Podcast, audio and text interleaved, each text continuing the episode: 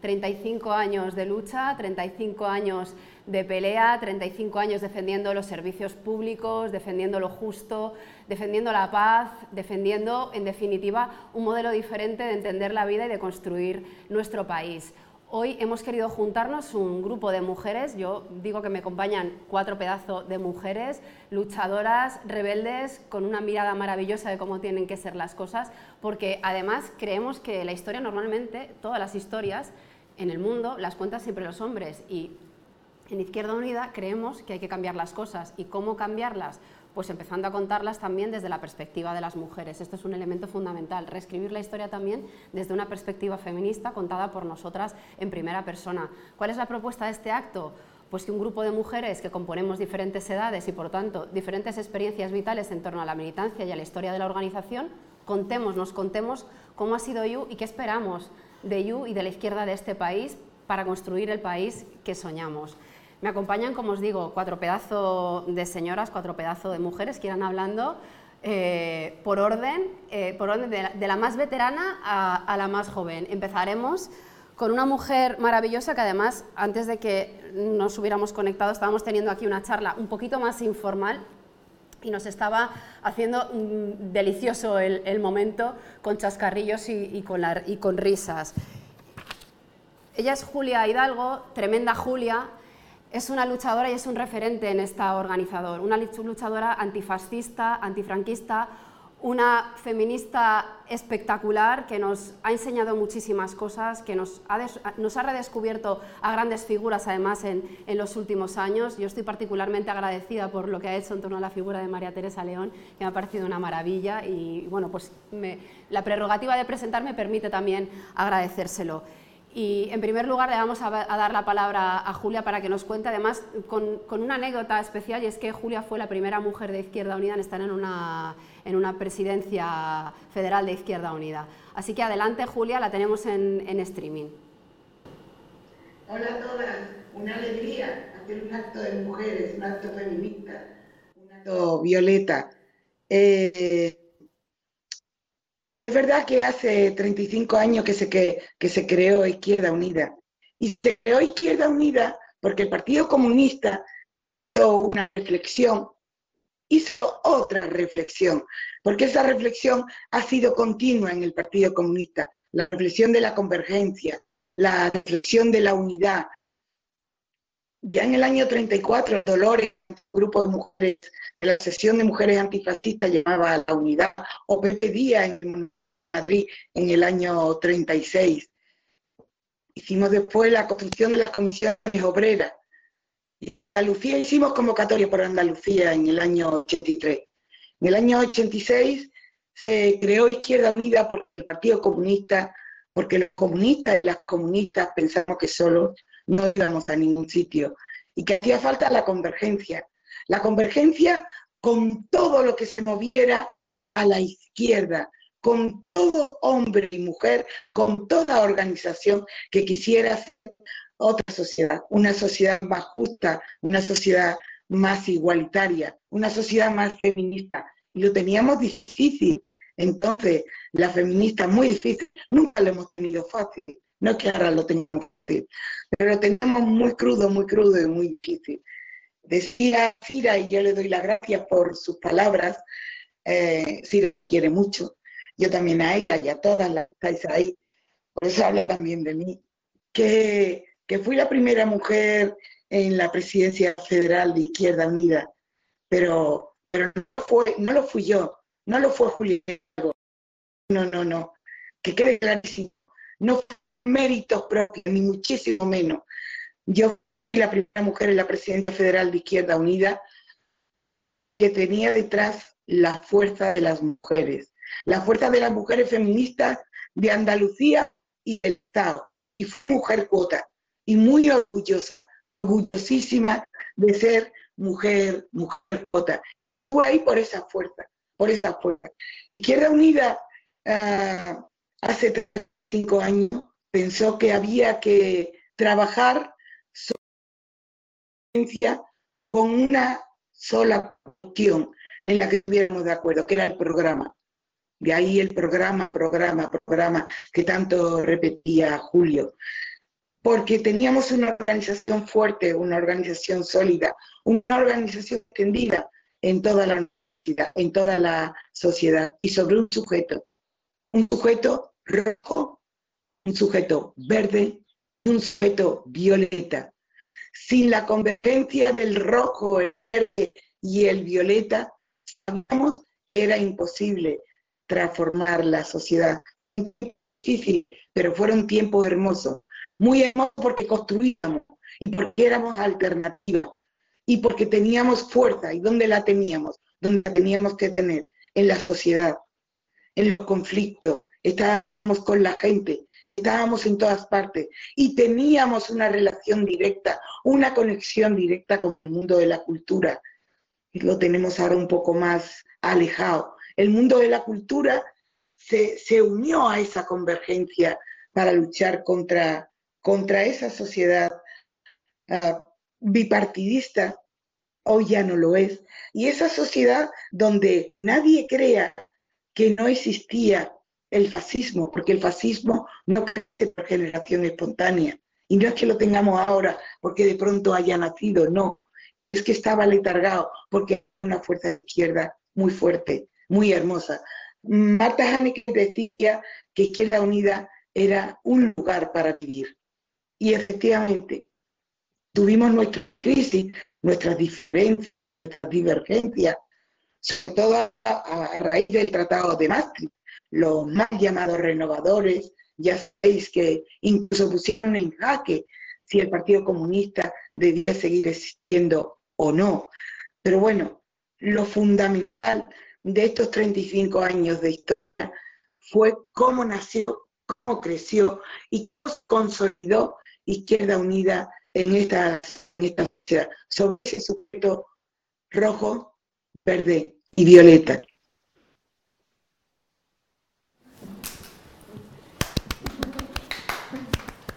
No, no somos multitud aquí, pero yo quiero aplaudir a Julia. Mm, así, así son las cosas.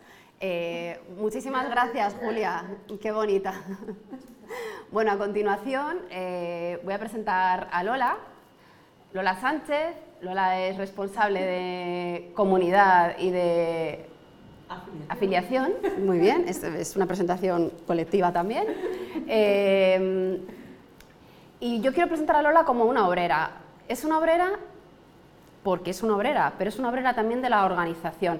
Lola forma parte de esos equipos, normalmente invisibles, que son los equipos de organización, el aparatichi, como le llama a ella, pero que es el equipo que normalmente permite que sobreviva casi, el que cuida, el que hace que esté articulada la organización política, que es siempre o normalmente muy invisible, pero yo siempre pienso que, que la gente que está en organización es la gente que nos hace mm, normalmente la vida más fácil, la vida posible, aunque a veces también nos la hace un poquito difícil. Eh, eh, y bueno, en cualquier caso, conviene también tener siempre la mirada de qué pasa con las mujeres que están también en ese lugar más invisibilizado de la propia organización y que no suele haber mujeres, es, es verdad.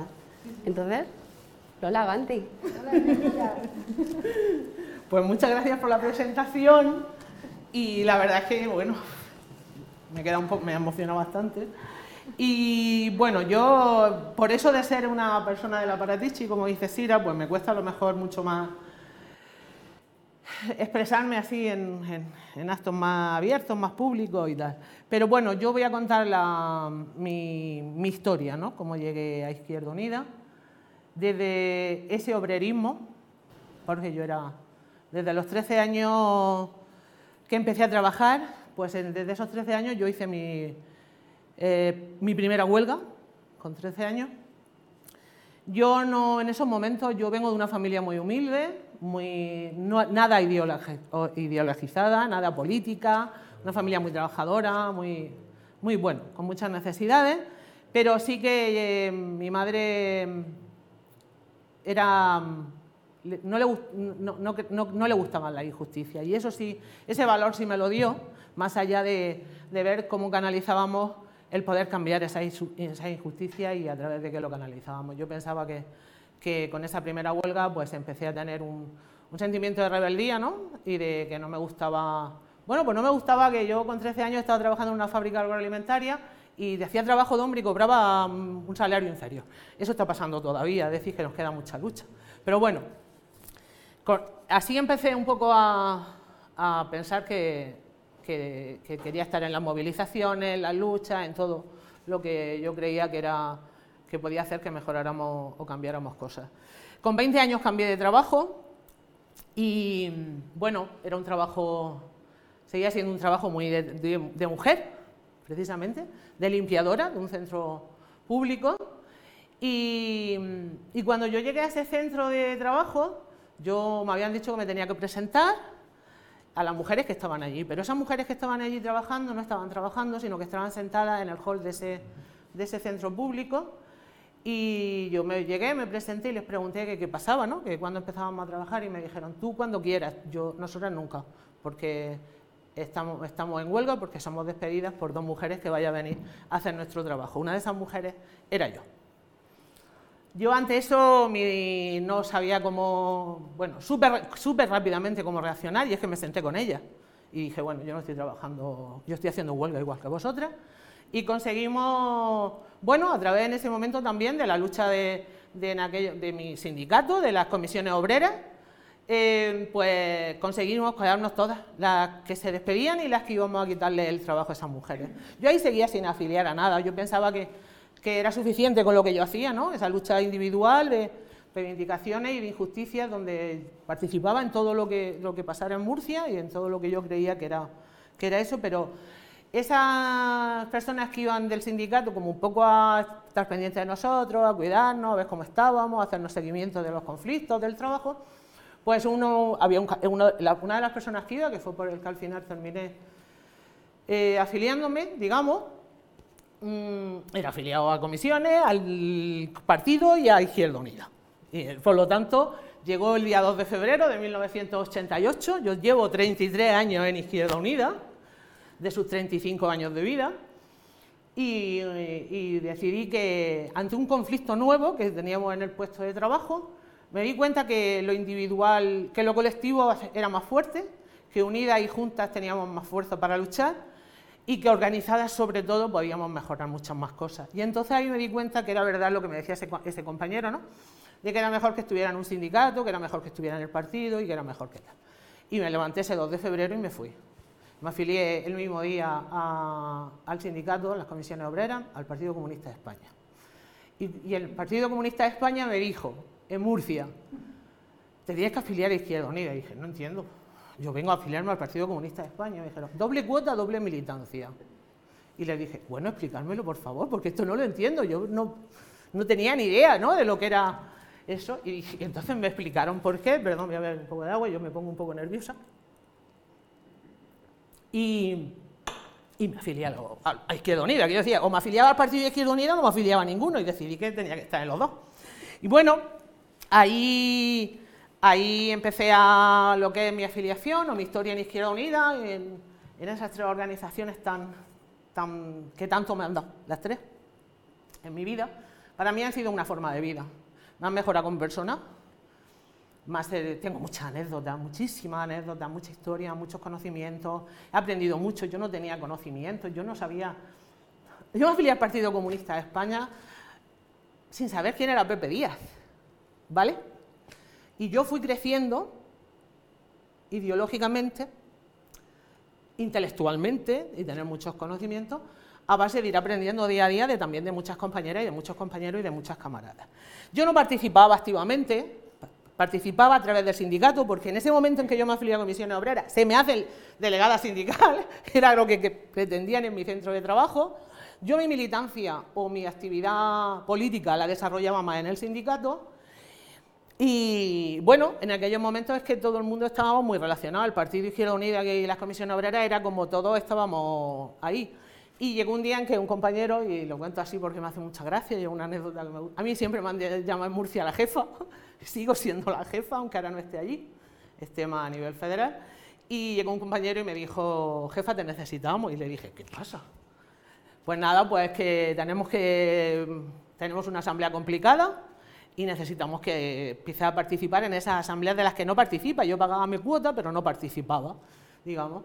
Y el tema era que había surgido Nueva Izquierda dentro de Izquierda Unida y se necesitaba, pues bueno, eh, unirnos para, para mantener lo que nosotros creíamos que era nuestra Izquierda Unida, ¿no?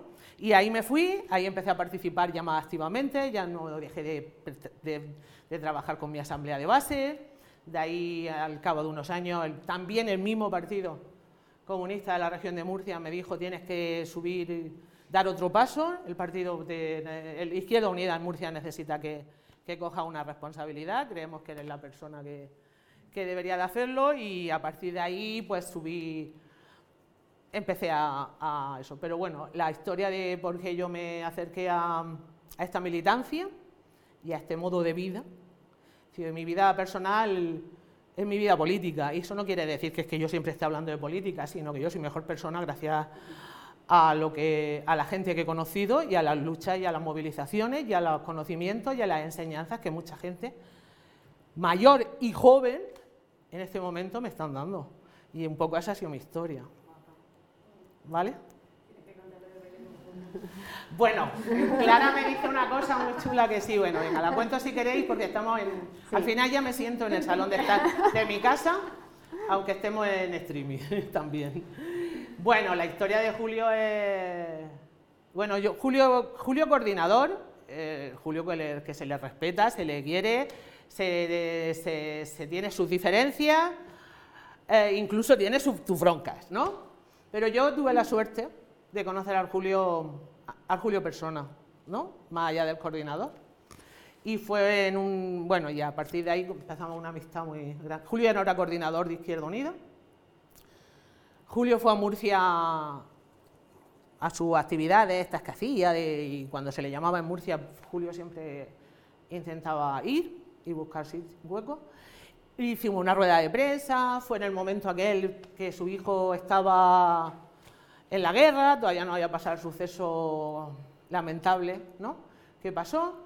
Y después de eso, de esa rueda de prensa que hicimos, tal no sé qué, nos fuimos a una, nos, fuimos a una, una, concentración que había de nuestros sindicatos, de las comisiones obreras, y de ahí dice, quiero pasear por Murcia. Entonces nos fuimos otro compañero, él y yo, a pasear por Murcia, a darle una vuelta y tal. Y cuando pasamos por la puerta del casino, Julio había hecho mucho acto en el casino de Murcia. El, casino de Murcia es muy bonito, muy bonito. Y dice, vamos a ver si podemos entrar y, que me recuerda tal. Y entramos. El director del casino, nada más que vio a Julio Anguita, pues pues señor don Julio, así era eh, Julio, de grande y de magnífico, y, no, y Julio le dijo que fuéramos a la sala de baile, que le quería ver la sala de baile, recordar la sala. Y cuando se encienden las luces en la sala de baile, empieza un bal. Y no me dio tiempo a reaccionar porque a mí Julio me cogió, empezaba, me empezó a dar vueltas por esa, por esa sala de baile. Ahí había gente que estaba de visitante haciéndonos fotos, yo no sabía por dónde yo solo le dije, Julio, yo no sé bailar. Y me dijo, tú, adáptate a mí, acóplate y, yo, y déjate llevar. Yo me dejé llevar, bailamos ese bal y desde ese momento mm, nuestra amistad o nuestro, o nuestro cariño o nuestra forma de vernos personalmente cambió y a partir de ahí Julio se convirtió en Julio Anguita, mi amigo, mi camarada y el respeto de persona que hay y el cariño que yo siempre he tenido. Esa fue mi, mi anécdota con Julio. Bueno, pues muchísimas gracias, Lola, ha sido súper chulo. Por, se supone que por orden cronológico me toca a mí y por razones evidentes eh, no me voy a presentar. Eh, y voy a intentar ser más breve que mis compañeras. Em, bueno, yo, yo, también quiero contar cómo llegó a la militancia de IU, ¿no? porque se trata un poco de esto, de contar nuestras historias eh, y que nuestras historias también reflejen de, una manera, de alguna manera lo que es la, composición de la, organización, cómo nos atraviesa y lo que hacemos las militantes y la gente que estamos en IU para cambiar el mundo.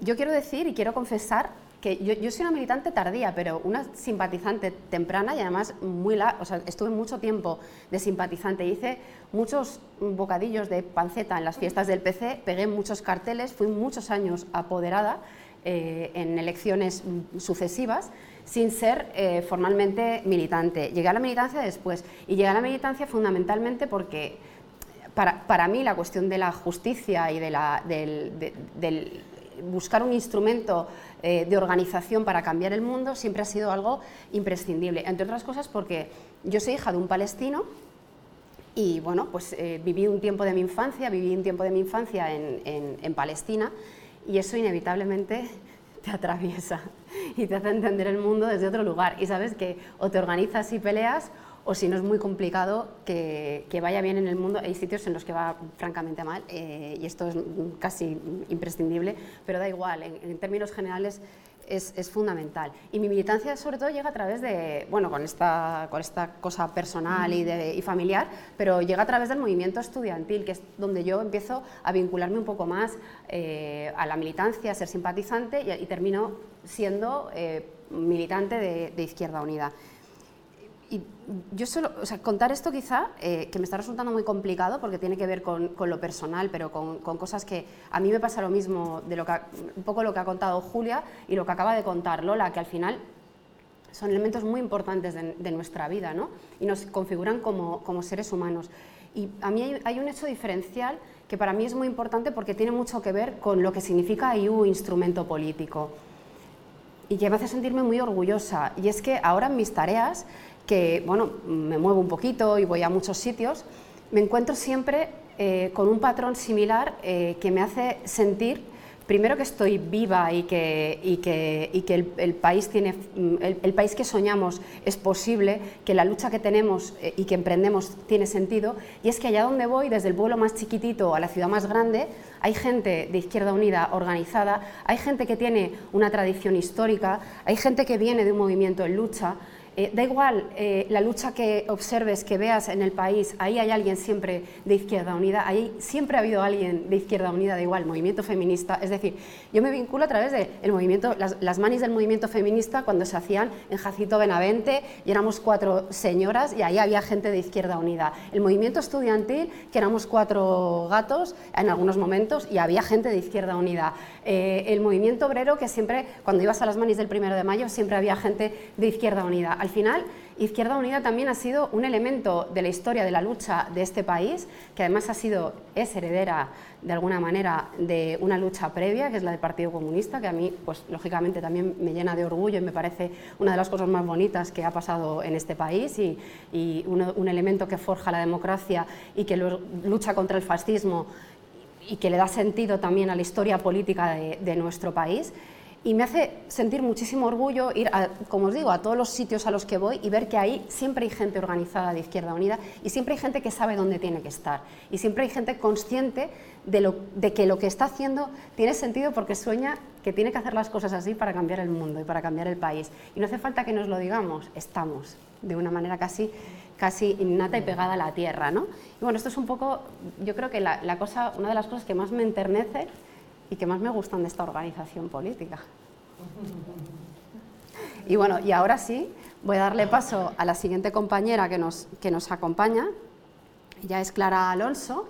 Ahora mismo es directora de comunicación del Ministerio de Igualdad, una tarea, como sabéis, que no está siendo nada fácil por razones evidentes. Eh, pero yo quiero decir algo más de Clara. Eh, Clara es una tejedora de espacios feministas y digo esto con muchísimo cariño y con mucho orgullo porque no todo el mundo y es, muy complicado tejer y construir desde el lugar que ella lo hace y en, un espacio complejo y diverso como es el del feminismo. Yo creo que ella ha sabido interpretar muy bien y estar en un lugar en el que ha puesto mucho cariño y cuidado. Y luego es una mujer que nos ha enseñado prácticamente todo lo que sabemos de, comunicación en esta organización en los últimos tiempos, porque ha sabido reinterpretar la comunicación, adaptarla, ser gamberra en muchos momentos y, ese gamberrismo que ella ha aplicado en algunos momentos a la comunicación a veces nos ha salvado. Clara, avanti. Gracias, Ira. A ver, mm, bueno, el maestro de la comunicación Izquierda Unida es Alejo Sanz y todos lo sabemos, porque es realmente el gran inspirador de muchas de las cosas que hemos hecho junto con el equipo de comunicación, o sea que eso creo que también hay que, hay que decirlo, pero bueno, fijaos, yo tenía aquí como un montón de, ya sabéis que soy un poco empollona, entonces de fechas, de referencia y, y bueno, quería un poco como situar lo que para mí, o sea, realmente yo mi periodo de militancia de IU, o sea, yo me afilié a, yo, fíjate, yo tengo una ventaja y es que soy de Córdoba. Entonces, los que somos de Córdoba, las que somos de Córdoba, eh, la referencia de Izquierda Unida está muy presente o está muy presente en nuestras vidas, porque hay un ayuntamiento en la que. Izquierda Unida ha sido referencia a nivel no solo nacional, sino en, muchos sentidos en el mundo. Y entonces las políticas impulsadas por Izquierda Unida a nivel municipal han estado muy presentes en mi vida, aunque yo no, no provengo de una familia militante. es verdad que mi madre, curiosamente, es de Montalbán de Córdoba, que es la agrupación del partido y la Asamblea Izquierda Unida más grande, de, una de las más grandes de Andalucía. O sea que soy de un sitio con tradición política de Izquierda Unida del partido, pero fijaos qué curioso que yo me afilié a la Juventud Comunista cuando llegué a Madrid.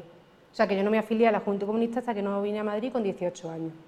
Eh, y como Lola y como Julia me afilié a la Juventud Comunista y me afilié a Izquierda Unida y luego posteriormente pasé al Partido Comunista, pero bueno, hubo mucho tiempo de mi militancia que militaba en la Juventud y en, y en Izquierda Unida.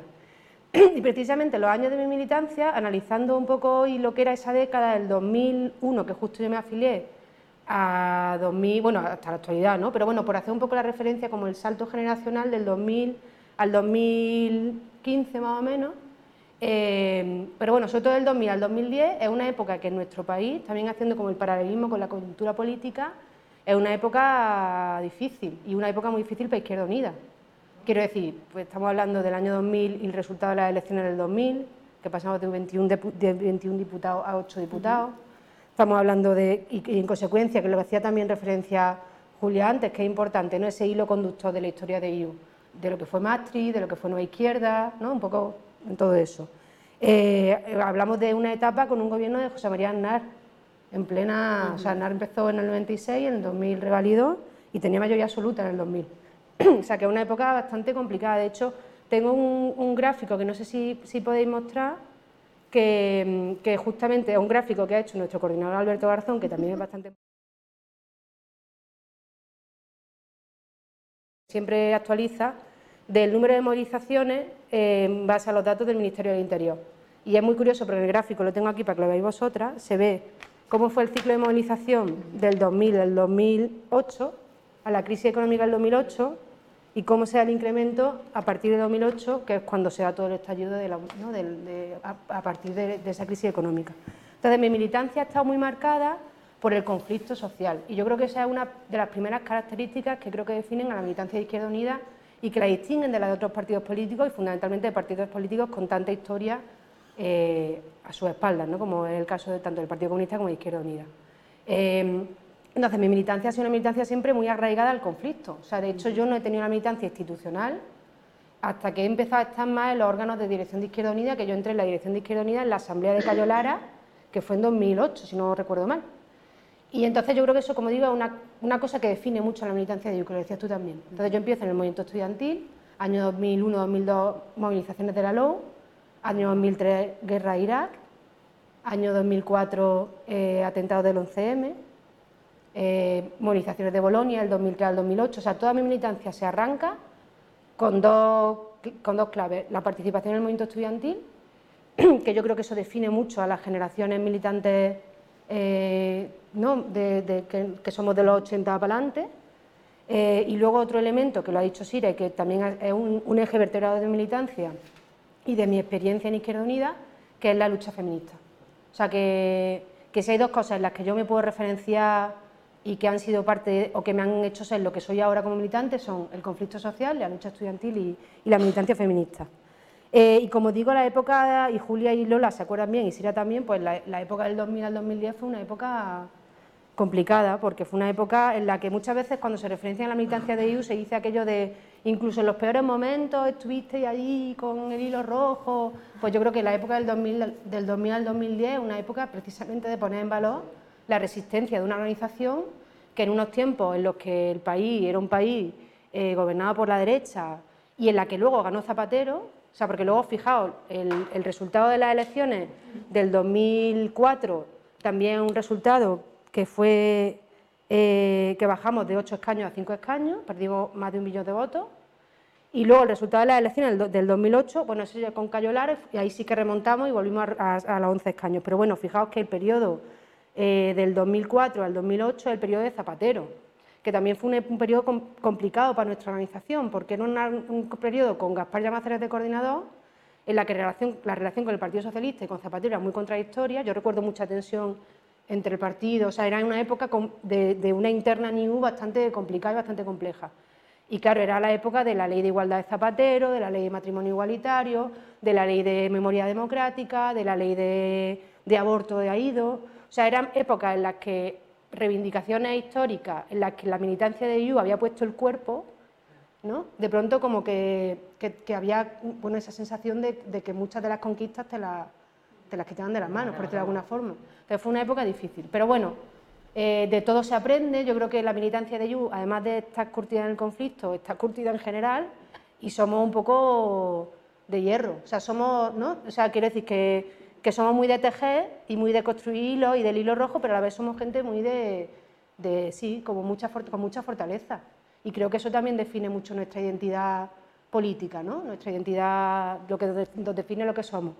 Eh, y luego, fijaos, llegó esa época, ¿no? ese, ese periodo del 2000 al 2008 en la que las movilizaciones, pues fijaos el dato, por ejemplo, de movilizaciones del, 2000, del 2001, 12.000 movilizaciones en España y el, el dato del 2012, 44.000. O sea, llegó el momento del el 15M, 2011, todo lo que tiene que ver con los análisis que hacíamos en Izquierda Unida en torno a la crisis de régimen, también fue un momento difícil para la organización la lectura que hicimos del 15M, o sea, hacer un poco de memoria, recordar algunas declaraciones de algunos dirigentes de Izquierda Unida de la Comunidad de Madrid en torno al 15M y la privatización de las plazas. O sea, fue un momento complicado.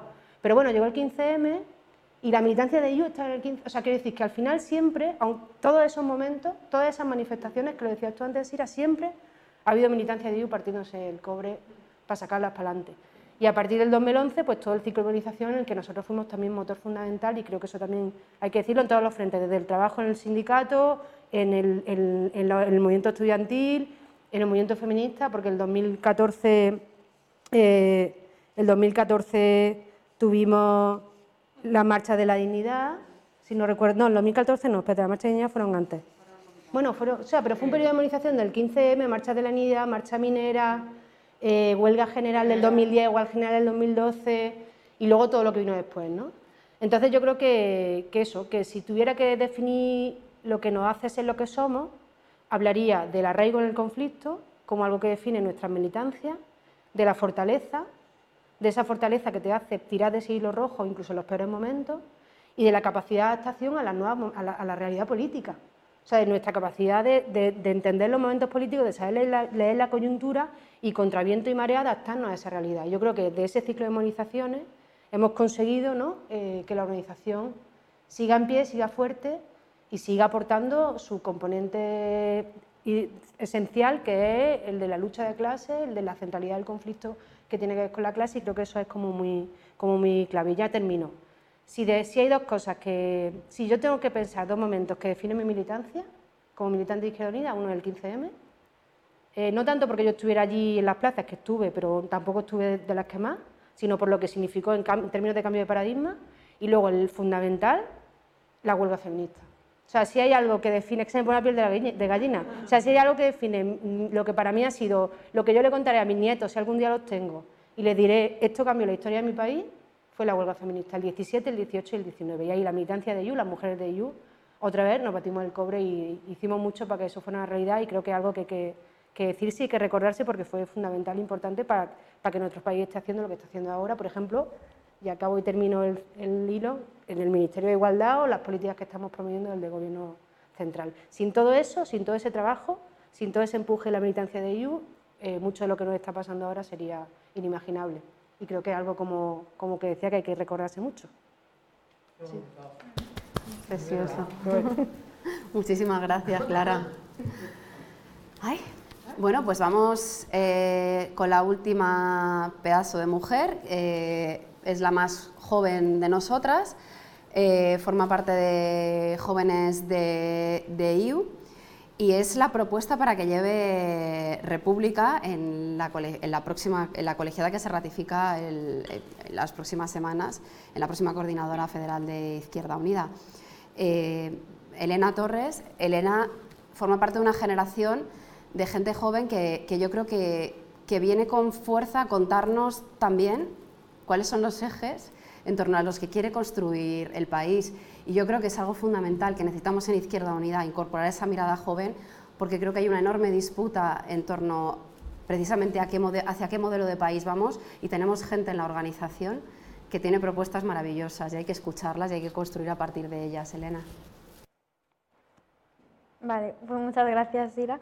Y, en plan, después de haber escuchado a todas, como que estoy como muy feliz y muy contenta por ver todo lo que me habían contado siempre de mi organización y que ahora mismo en la mesa se ha plasmado un montón de, cosas. ¿no? Yo os voy a hablar un poco eh, también de mi realidad y de al final cómo he acabado militando en, en Izquierda Unida y justamente va un poco ligado a lo que habéis estado diciendo vosotras porque yo fue en los últimos años de instituto cuando me hizo un poco clic la cabeza y descubrí el movimiento feminista y el movimiento estudiantil. Entonces, a partir de ahí fue cuando dije, oye, aquí eh, hay que construir y, juntas sumamos, ¿no? Entonces yo me acuerdo que perfectamente en un 8M, que yo estaba, ya te digo, en el instituto, eh, de repente las compañeras de mi instituto, em, entre clases y en los recreos, eh, intentábamos sacar algo, hacer una pancarta para el 8M y demás.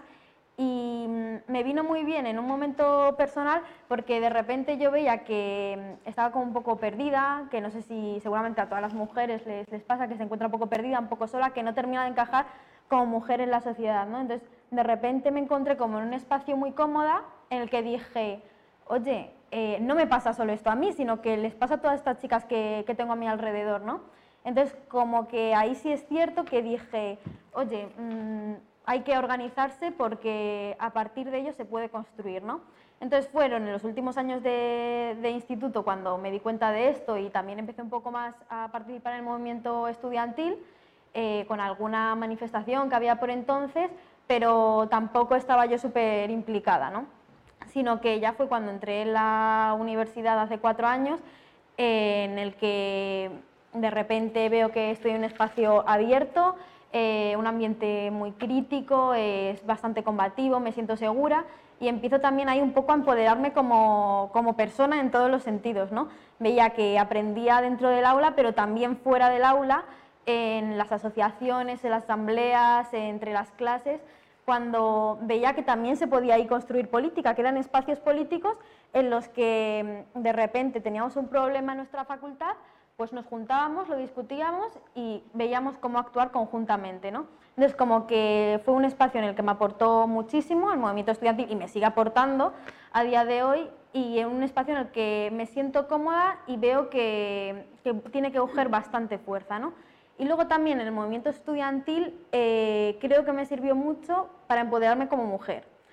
¿Por qué digo esto? Porque mm, ahí fueron estos últimos cuatro años cuando yo descubrí el movimiento feminista realmente y de repente veo que las chavalas de mi universidad nos organizamos para las huelgas del 8M y hacemos asambleas enormes, eh, hacemos encierros en la facultad, vemos cómo replantear todo, o sea, como que de repente veo a un montón de mujeres muy combativas, muy fuertes, que aprendíamos conjuntamente entre nosotras y que nos cuidábamos mucho, ¿no? Es decir, me encontraba como no me había encontrado antes, ¿no? Y mm, creo que ese fue un poco el punto de inflexión en el que dije, esto mola porque mola por dos sentidos. Uno, porque tenemos un, un mismo objetivo, pero por otra parte, en el proceso nos hacemos sentir muy bien entre nosotras, ¿no? O sea, construimos, nos cuidamos y para mí eso es como un poco lo fundamental, ¿no?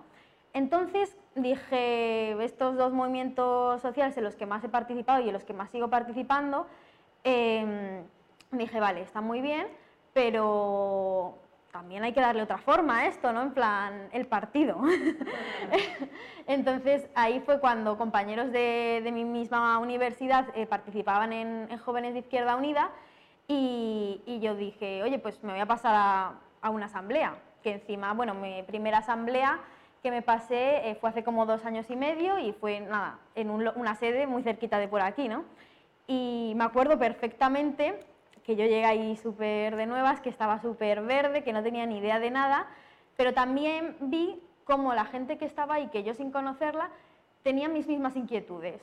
Es decir, compartíamos un mismo proyecto y además de ello me sentía que, a que aún estaba dando yo muy pez, me querían incluir, ¿no? es decir, como que de repente me veo en un espacio nuevo al que yo tenía muchas ganas, por una parte me siento acogida y por otra parte veo que nos mueve lo mismo, ¿no? es decir, que son personas mm, muy parecidas a mí, con las mismas problemáticas, con las mismas demandas, ¿no? entonces a partir de ahí veo mm, en las juventudes de Izquierda Unida, que es en las, en las que estoy ahora mismo, eh, un espacio en el que puedo aportar mucho, pero que también me aporta un montón a mí. ¿no?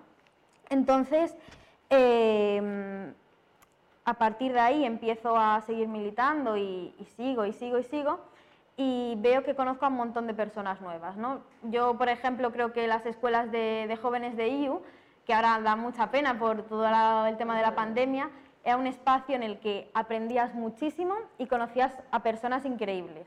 Entonces yo aquí como que voy a hacer un poco parón y es que, o sea, todo, toda la gente que, que, con la que milito lo sabe y es como algo que yo siempre digo, pero la organización la forman las personas que la componen y si son personas solidarias, que quieren trabajar conjuntamente, cooperativas, que quieren formar proyecto, es decir, eh, son personas con las que yo quiero compartir espacio. ¿no? Entonces, a partir de ahí, gracias a las escuelas y a muchos otros espacios eh, que participamos como jóvenes de Izquierda Unida, veo que mi organización, o sea, es decir, me veo muy reflejada en mi organización.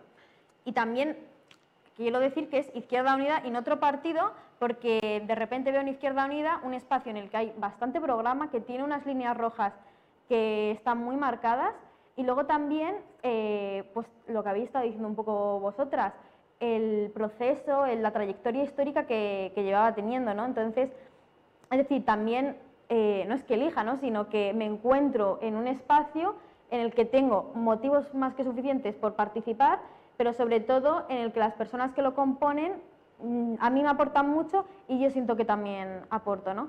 Entonces, bueno, era un poco lo que quería trasladaros aquí, también teniendo en cuenta de que justamente, como habíais estado diciendo, yo provengo del movimiento feminista y el movimiento estudiantil, pero que también sí es cierto que siento que puedo seguir aportando un montón de cosas como a mí también me aporta el partido, que al fin y al cabo todas estamos aquí por lo que podemos aportar y lo que nos aporta, que es muchísimo. Entonces hay que, yo creo, poner una mirada también dentro de la organización, pero en general de la izquierda del país, pues un poco mirando al frente cuáles son los nuevos retos que tenemos que abordar y demás, que luego he entendido que es lo que vamos a estar un poco discutiendo. Y, creo que para eso eh, sí que somos de diferentes generaciones, pero que al fin y al cabo la lucha es la misma, el objetivo es el mismo y que tenemos que estar unidas, combativas, fuertes contra lo mismo. ¿no? Entonces, bueno, era un poquillo lo que iba a decir y que también estoy muy feliz por todo lo que habéis estado diciendo vosotras. Ha habido momentos en los que me emociona un montón porque siempre son historias que me suelen contar y que me lo cuenten ahora tan directamente, pues hombre, me emociona la verdad. Muchísimas gracias, Elena.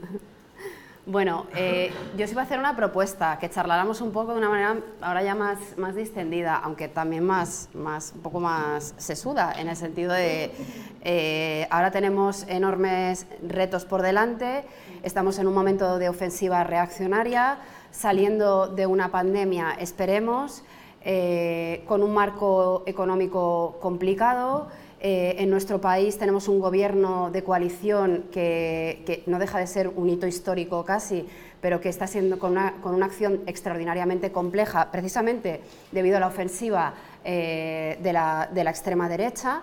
Y creo que toca pensarse hacia adelante. Es decir, yo, no sé, decía antes, pensemos los próximos 35 años de You, no sé si tanto, pero sí al menos eh, yo quisiera preguntaros a todas ¿no? y que os animéis a, contar un poco, a compartir cómo nos vemos en lo inmediato, porque hay retos, hay retos que tienen que ver con cómo se posiciona Izquierda Unida, con cómo construimos los espacios de unidad, porque es imprescindible, los espacios de unidad necesaria precisamente para dar la batalla, para, cambiar el país y para proyectar el país que queremos, para defender los derechos de la, de la gente trabajadora. ¿Cómo hacemos esto? ¿Cuáles son, primero, los grandes retos que creéis que tenemos por delante y luego el papel que tenemos que jugar para precipitar, para catalizar estos procesos. Julia, te veo, yo, yo miro para allá porque yo, yo a, Julia, eh, a Julia la veo allí, aunque en, la cámara no sé muy bien, ya me he perdido, no sé a dónde tengo que mirar, pero Julia la veo ahí. Julia, tú estás ahí, vale, Julia, cuando quieras hablar, eh, yo, te, sigo, Julia, yo te miro. Venga, pues dale, Julia, dale, dale, adelante. Bien, primero decir que, que sepáis todas, todos, que pienso vivir los próximos 35 años vida, en mi vida, que quede clarísimo. Quiero ver disfrutar a mi nieta de un país libre y igual. Bien, ¿cuáles son, ahora en serio, ojalá viviera los 35 años eso, ¿cuáles son los retos? Yo creo que el reto fundamental que tenemos por delante es el de consolidar Izquierda Unida como lo que quisimos que fuera, no un partido político, sino un movimiento político y social. Un movimiento político y social eh, que estaba, que venía, que mamaba de la gente y de la sociedad. Yo sé que las redes sociales son muy importantes, yo sé que los medios de comunicación son muy importantes, pero yo pienso que para consolidar este movimiento político y social revolucionario que transforme esta sociedad en otra, hace falta fortalecer y reforzar la organización que tenemos. Porque hoy por hoy a mí me parece que tenemos una organización un poco débil y hay que reforzarla, pero reforzarla con la gente, reforzarla en los tajos, en tú a tú. no es una cosa de vieja militante, pero cuando en un pueblo se da una asamblea o se da un meeting y van 30 personas, dejad lo que os digo, 30 o más, esas 30 personas se triplican, se cuadriplican al día siguiente porque le han contado al vecino. Esa es la política que nosotras y nosotros creo que deberíamos de estar haciendo. Y, y, y mucho en la construcción de ese sujeto. Porque el, el rojo no nos puede faltar, pero el violeta tampoco. El violeta tampoco. Y tenemos que ser un movimiento político y social feminista. Feminista. Y es verdad que hemos avanzado mucho, no mucho, muchísimo, muchísimo. Pero también es verdad que tenemos muchas asignaturas pendientes todavía. Eh, que el colectivo nuestro el de hombres y de mujeres todavía no es un colectivo absolutamente porque, porque no lo es. Esa asignatura pendiente. Yo creo que mm, e, ese refuerzo organizativo nos va a ayudar de abajo a luchar contra, contra el fascismo, porque, porque vamos a inocular a ellos, si es que ellos lo están haciendo, inoculando nuestras ideas Mm, revolucionaria, nuestras ideas alternativas. ¿A qué, ¿Qué tenemos que ser nosotros? Pues lo que dijimos hace 35 años, un movimiento político que sea alternativa de gobierno, alternativa de sociedad y alternativa de Estado. ¿Por qué alternativa de Estado? Por lo que decía la comunidad. Porque nosotros tenemos que concluir en una república en una república de iguales y en una república feminista. Y para eso hay que, nos tenemos que reforzar organizativamente hablando e ideológicamente hablando. Cuando en 1986 y años posteriores se hablaba de programa, teníamos una organización fuerte. Ahora no la tenemos. Todo lo fuerte que deberíamos por mucho que gobernemos, por mucho que estemos en un cogobierno, una cosa única en la historia de nuestro país. Me gustaría, y ya termino, a mí me gustaría que los fondos europeos no discutiéramos con el IBEX 35, como sé que no gustaría ninguna, pero, pero es lo que hay, es lo que hay. Por eso, por eso es fundamental que reforcemos la organización para que nosotros y nosotros, como movimiento político y social, como alternativa de izquierda, de gobierno, de sociedad y de Estado, discutamos de tú a tú, con el IBEX 35 y con quien, haga falta, a quién y a quiénes repartimos los fondos europeos, pero no con el IBEX 35. Ya, ya. Eh, Sí, claro, estamos ya estamos en tiempo de, interrumpirnos, de hablar y de ah, charlar, así que avante.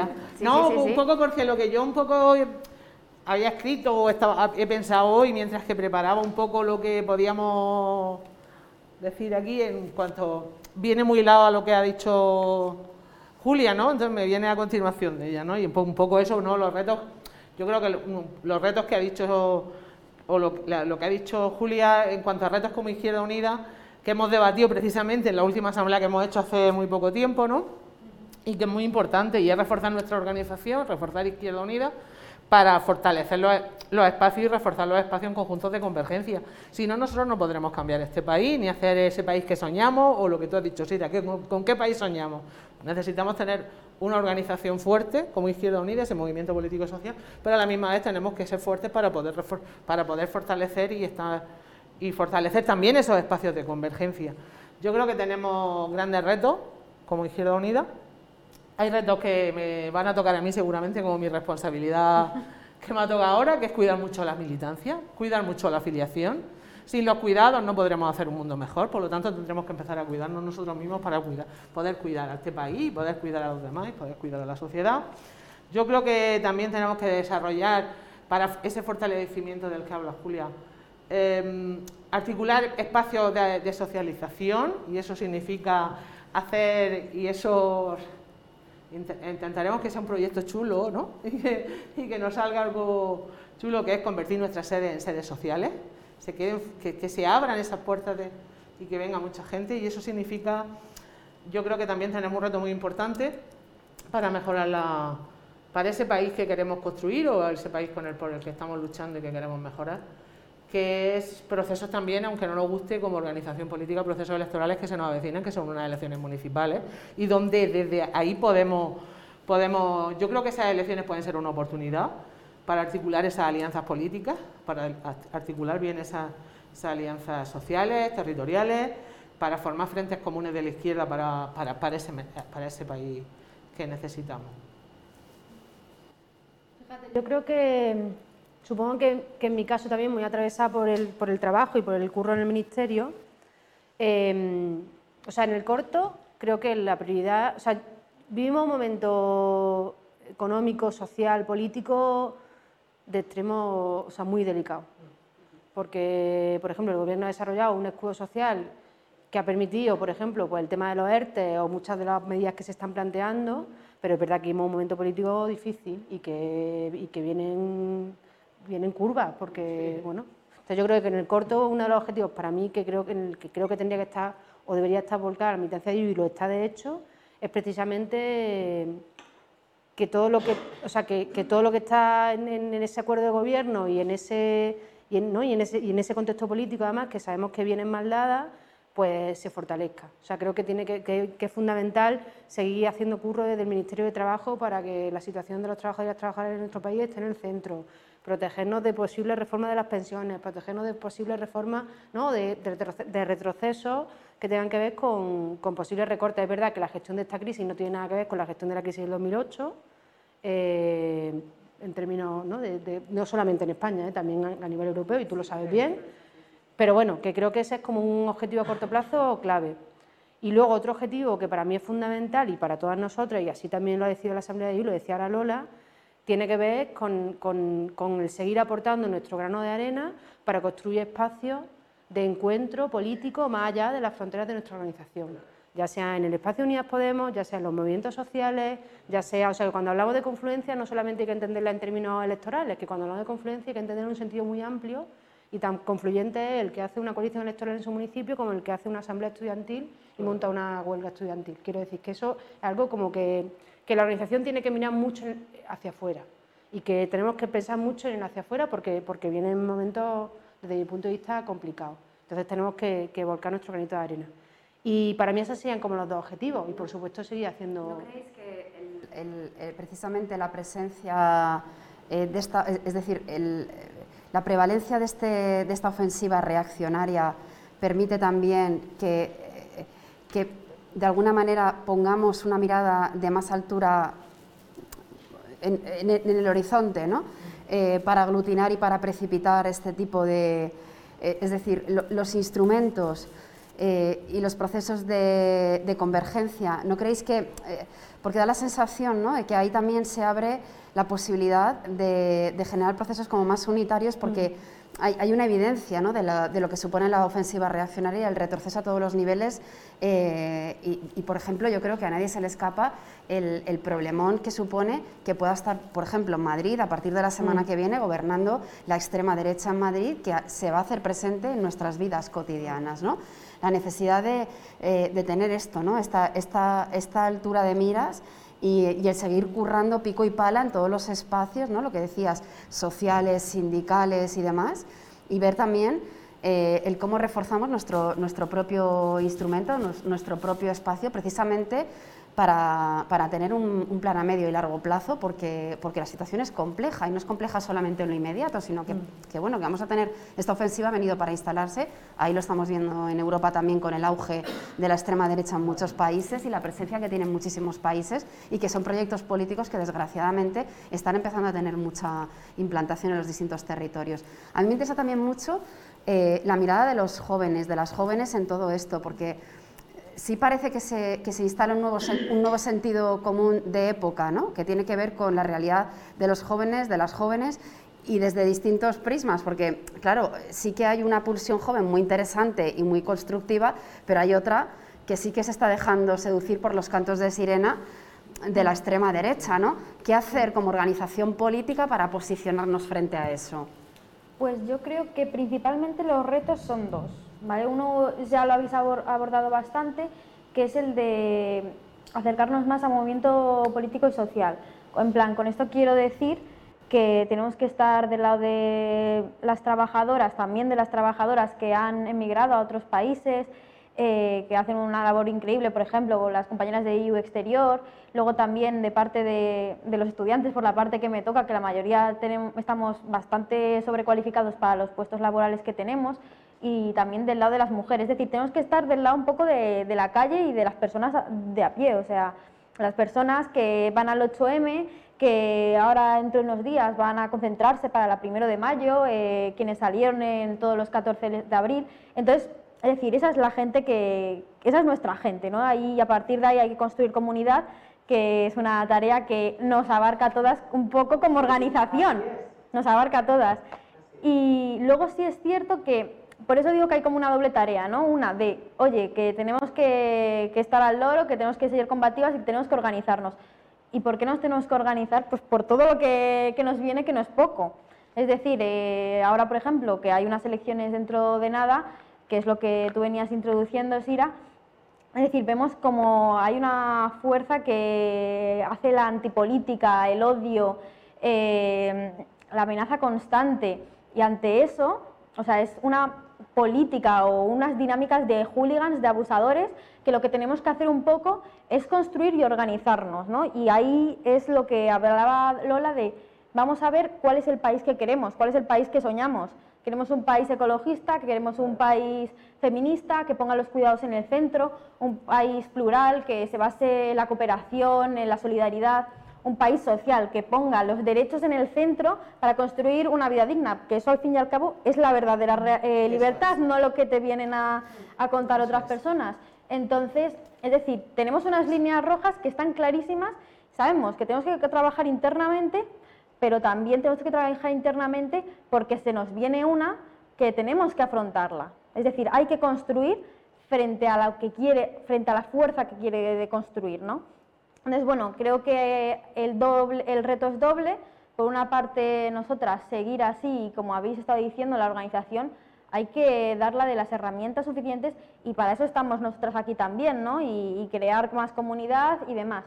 Pero tenemos que tener en cuenta lo que nos viene encima, porque al fin y al cabo eh, estas elecciones que vienen ahora ponen un poco en riesgo eh, la democracia y que nos la estamos jugando bastante, yo creo, ¿no? Entonces, bueno, eh, lo que hay que hacer es eh, tener claro qué es lo que queremos, que es que no haya más de estas eh, políticas de odio en las instituciones y ante ello no se puede caer en la indiferencia y menos aún normalizar a los intolerantes, estos que, que vienen, ¿no? Entonces, bueno, los retos son muchos, pero sí es cierto que no sé si es que yo lo miro con buenos ojos, pero también eh, las fuerzas que tenemos y lo que vamos construyendo día a día, porque la política se hace día a día, o sea, es decir, es un proceso cotidiano desde que te levantas, que te vas eh, al centro de estudios, al trabajo, hasta cuando te pones con tus colegas a tomarte algo y hablar sobre que tienes veintipico años y no te puedes independizar de, de, la casa de tus padres. ¿no? Es decir, la política se hace a diario y tenemos que creernos actores políticos porque lo somos. Y hay que seguir seguir con eso, ¿no? Yo creo que hay una línea estratégica muy rápido, Julia, una cosa solo. Eh, yo creo que si hay un lema con el que ha acertado Izquierda Unida eh, recientemente, es precisamente el lema de la Asamblea, el de Horizonte República.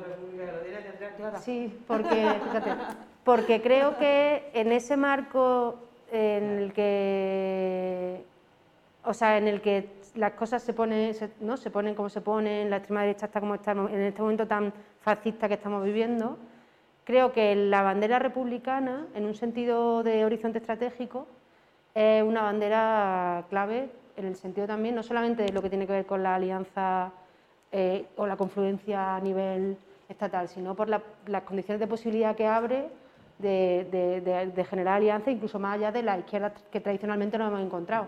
Y a mí me parece que esa bandera de Horizonte República en el largo plazo es una, es una bandera clave a futuro. Tenemos un, país soñado, que sería nuestro Horizonte República, que yo creo que esto es una, mm. una, de las claves para salir a la calle y convencer a la gente, es decir, oiga, yo quiero este mundo, no puedes salir así en plan naif, de, ¿no?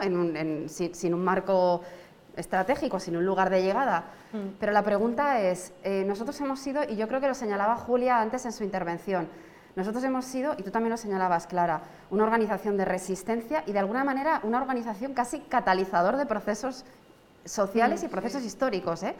Los catalizadores a veces se necesita un pequeña, una pequeña cantidad para que provoquen reacciones, no, no son a lo mejor grandes, mm. de enormes organizaciones en términos de... Eh, cuantitativos, pero sí lo son de manera cualitativa.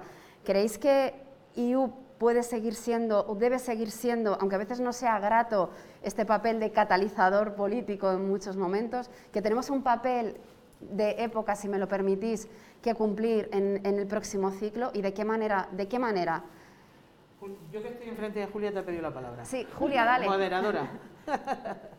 No, no, Lola, me, da No, no, me está, me está, indicando que te ve mejor que yo y como he formulado la pregunta está genial. Eh, Julia, avanti. A ver, yo mm, viví y sufrí el fascismo.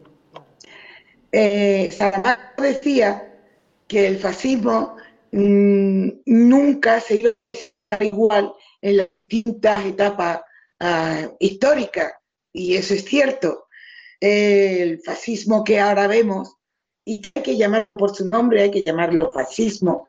No hay que llamarlo, yo creo, que como dicen muchos medios de comunicación y algunos, algunos mm, representantes políticos, no hay que hablar de intolerancia y de odio, no, no, no. Hay que hablar de lo que es puro fascismo. ¿Qué pasa? Que ahora vienen, por de no vienen mm, desfilando el paso de la oca, no vienen levantando la mano, eh, es puro. ¿Y cuál es nuestro objetivo? Efectivamente, nuestro objetivo es conseguir la república, pero no una república en hueco. Es decir, nosotros eh, nos, nos definimos a nosotras mismas, a nosotros mismos, como una fuerza política revolucionaria. Bueno, vamos a dar el paso, compañeras. Demos el paso. Hasta ahora, ¿qué estamos haciendo? Lo estamos haciendo bien. Algunos fallos tenemos, pero lo estamos haciendo bien. pero hasta ahora estamos haciendo más bien política socialdemócrata. No, hasta aquí hemos llegado. Hasta aquí hemos llegado. Tenemos que hacer políticas revolucionarias que solo y únicamente se pueden hacer con la gente. Y solo y únicamente se puede llegar a una democracia como la aspiramos con un proceso constituyente. Y eso hay que trabajarlo en la calle y hay que trabajarlo, hay que trabajarlo con la gente. Y yo creo que ese, que ese es nuestro camino, o nuestro único camino, como, como diría ¿no?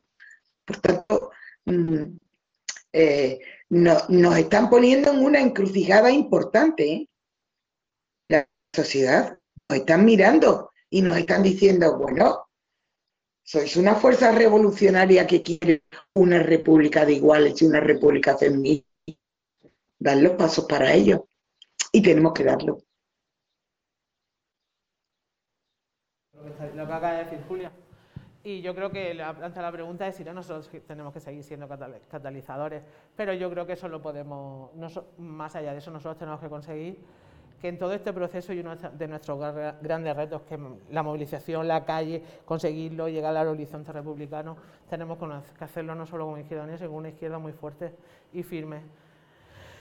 Y eso es también otro reto para esta organización, conseguir que ese bloque histórico, del que tantas veces hemos hecho, llenarlo de contenido, que lo tenemos lleno, pero decirlo con palabras claras, que quien nos escuche nos entienda y se una a ese, a ese horizonte república. Tenemos que trasladar mensajes muy claros, muy concretos y mm, cómo hacerlo. No dejarlo solo en abstracto. Fíjate, yo estaba pensando, según lanzaba la pregunta del catalizador, ¿crees que todo lo que ha pasado en este país, te hago la pregunta, reformulo la pregunta, ¿crees que todo lo que ha pasado en este país en los últimos 35 años, en términos políticos, hubiese pasado sin Izquierda Unida? Sinceramente. Pues cualquier cambio político que se plantea futuro requiere de la organización de la gente de izquierda, requiere de nuestras organizaciones, requiere de nuestras fortalezas y con todos nuestros dolores de cabeza también. De ¿eh? y de nuestros defectos. pero que yo tengo clarísimo, tengo clarísimo que todo sería peor si no, si no Os pido que hagáis un ejercicio de política ficción, aunque es una cosa muy arriesgada. ¿Dónde creéis que sería más útil? Un, rasgo, o sea, un detalle concreto. ¿Cómo, cómo creéis? ¿El que Izquierda Unida? Izquierda Unida. ¿Dónde creéis que sería más útil? Sí, ¿cómo, hacer para ser eh, mm, un catalizador más efectivo?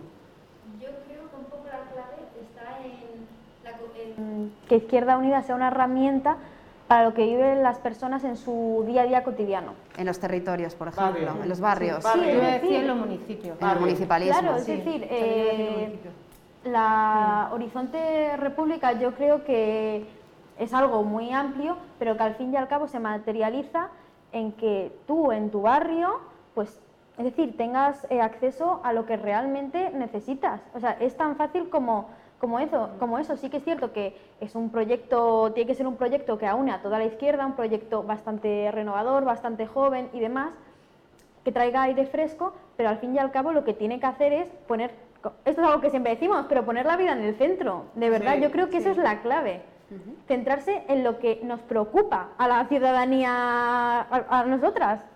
Fíjate, yo creo que además IU tiene una cosa que la define, que lo explica muy bien Julia en su primera intervención, que es esa, esa trenzada entre, entre la lucha feminista, la lucha ecologista y la, y la lucha de clase.